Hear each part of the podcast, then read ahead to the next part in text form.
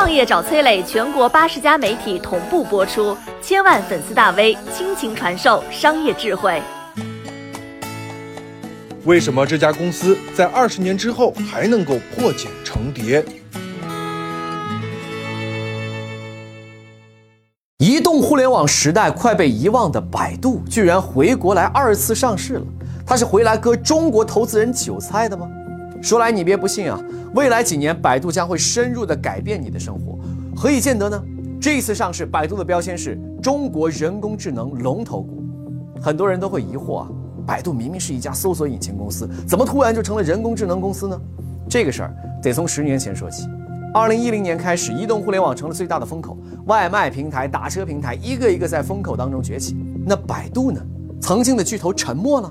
当别的互联网公司开始发力短视频项目、游戏项目、社交项目，赚钱赚得风生水起的时候，百度成立了自然语言处理部门、芯片架构研发部门、智能云平台部门、自动驾驶研发部门等等。十年时间，百度投入了一千亿研发人工智能，这些投入已经或者将要影响你的生活。比如说，百度智能云平台。为各行各业提供智能化服务，对城市、金融、能源、制造、客服还有媒体等等领域进行智能化的升级，还有自动驾驶系统、算法系统、百度大脑等等众多项目。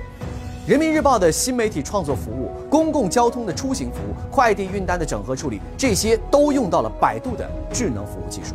前几天，百度发布了一条新的品牌宣传，叫做“看远一点”。这条宣传片里，我看到了七零年代算盘敲出中国科技的信仰者，八零年代怀揣梦想回国发展的留学生，九零年代探索互联网的先行者。里面有两句台词深深的打动了我。第一句是“看不见星辰大海的人，以为看见未来的人都疯了”。第二句是“时代不会辜负每一个看远的人”。百度放弃了移动互联网的热闹，换来了人工智能时代的领先。二月九号冲破了千亿美元的市值，百度的未来正在被越来越多的人看见。你好，我是松南，是崔磊的合伙人。包括抖音、快手、百度、阿里、腾讯等等这些互联网公司都曾经邀请过我们去分享创业方面的课程。我们把主讲的内容整理成了一套音频的课程，里面包含了如何创业、如何做副业、优质项目的剖析等等，相信对你会有所帮助。下拉手机屏幕，在节目简介里添加我的个人微信。